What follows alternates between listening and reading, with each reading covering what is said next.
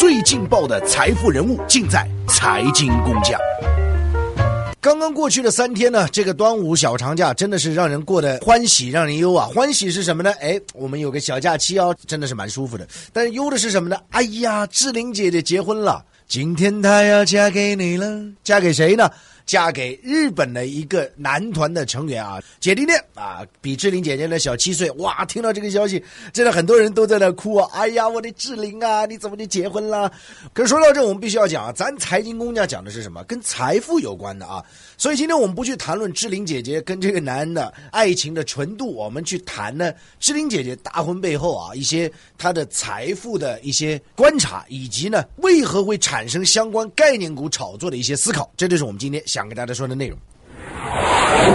那么说到志玲姐姐呢，先给大家来说一说啊，她的基本履历啊。以前呢，志玲姐姐呃，她是名模出身啊。那么三十岁可以说一炮而红啊。后来呢，就拍了很多电影啊，对不对？那么这些作品，比如说像《赤壁》啊等等啊，这部电影我印象非常深。那时候呢，我自己去看的，超大的屏幕啊。志玲姐姐，很多人说她是一个花瓶啊，但是我觉得其实这不重要。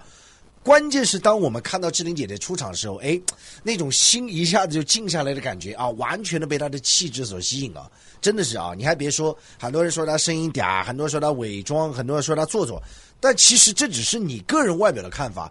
人家一辈子就是这个风格啊，对不对？你就要强哥就是这个风格，你让我改成嗨，各位小伙伴，不现实的嘛。让人家一直是这样，你就没有必要去说人家，对不对？那我们说了，志玲姐姐三十而立之年呢，开始一炮而红啊，文化娱乐界是名字系响当当啊，啊，又是代言了。又是这个名模的走秀了啊，反正各种活动啊。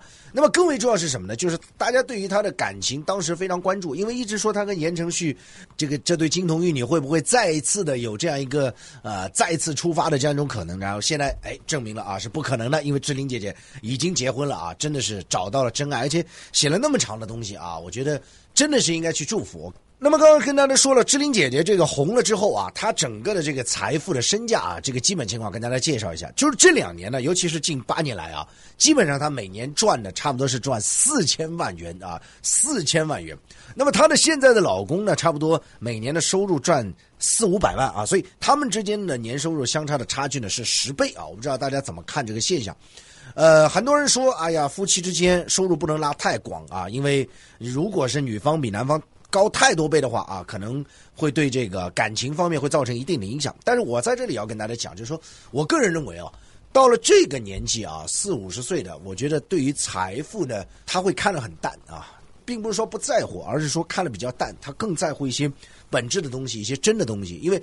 真正两个人过日子，走下半生啊，其实你说下半生四五十岁开始走下半生，剩下的人生路啊，相对于二十多岁、三十岁来讲，肯定是少很多。所以呢，在这样一种背景下，就是去表面留下了就是内核的东西啊，一些纯真的一种品质也好啊，一些彼此的坚贞也好，一些彼此的相守的这样一种啊忠贞也好，我觉得这个是非常重要。就是人生的最后下半程啊，需要一个。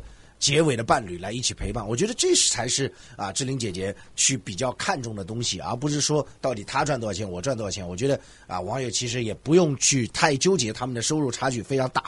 那么说到这里，其实大家还有一点不太清楚，就志玲姐姐呢，她其实做慈善也真的是蛮用心的啊。据考证呢，是已经超过八位数了。八位数什么概念？个十百千万十万八万千万，超过千万的。哎，我想问一下，现在。很多明星他都是很有钱，但是有几个会拿出那么大数字呢？很少。所以我们在这一点上要为志玲姐姐点赞啊！真的是一个非常充满爱心的啊！而且我们看到她慈善的轨迹遍布很多的地方，包括改善这个贫困山区的儿童的生活。我觉得这才是啊，我们应该去注意的啊！志玲姐姐非常正能量的地方。所以这是第一方面跟大家讲。第二方面呢，就要跟大家讲啊，这一次啊，我觉得看到很多的概念股啊、股票啊去蹭这个。志玲大婚的这样一些热点哦，我觉得其实它这只是一种噱头了。你比如说志玲姐姐，她确实在过去好多年代言了很多的品牌，比如说美特斯邦威啊、美邦啊、这个李宁啊啊，包括说这个贵人鸟啊等等等等啊，非常多了啊，甚至是按摩椅啊，荣泰健康，她也参加过线下活动，很多的股票啊，这个。想在这个开盘之后啊，今天想蹭一蹭所谓的志玲的大婚的热点啊，说哎，我们的品牌他曾代言过，哎，其实我要在这里讲啊，你这样去蹭这种热点啊，我觉得其实啊是一种华而不实的表现，根本对于你的当下的业绩，公司的业绩、公司的股价，我认为是没有任何推动意义的。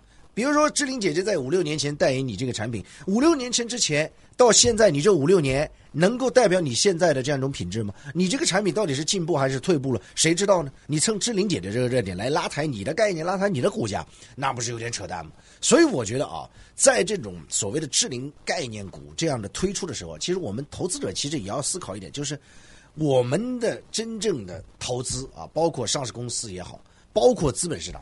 不是要靠这种消息去找热点，这是不健康的，而且是不切实际的。OK，最终的结果呢，只会伤害普通投资者。很多投资者就看到，哎呀，志玲大婚了，这股价，哎，他代言过他，我进去把他拉抬上去，跟进去之后，哎，投资者往往出现损失。所以呢，我觉得啊，不管是上市公司也好，还是投资者也好，都应该清楚啊，哪些消息啊，真正的是能够。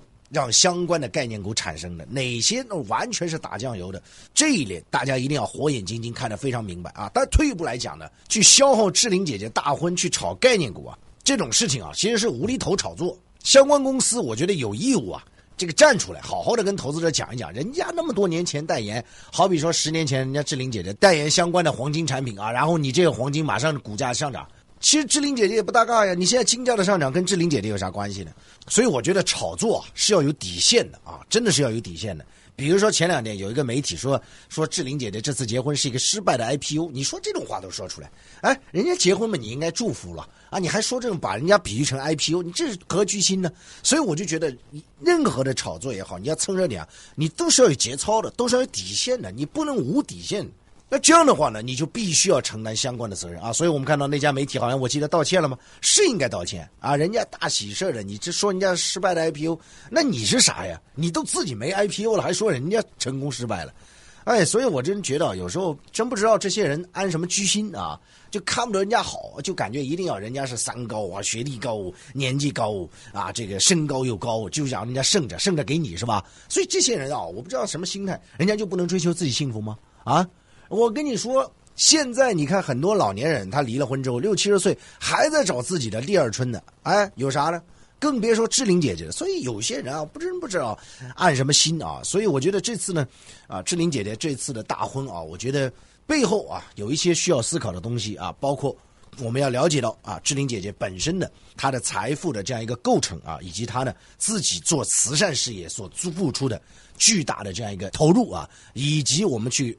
看所谓的智灵大婚、智灵林志玲概念股啊，那些无厘头的成分，我们必须要避免啊。其实对于我们成熟的一个资本市场来讲，这其实都是应该规避。我甚至认为，出现这种短期的爆炒现象，相关公司也是应该承担相关责任，而且相关的投机者也是应该受到惩罚的。那今天你林志玲结婚啊，后天你言承旭结婚，这不太忙了吗？是不是？所以一切回归价值的本源啊。我们做投资是基于公司的基本面、公司的价值，而不是在于谁代言你的公司、谁结婚与否啊！订阅财经工匠，您不可错过的财富人物音频专栏。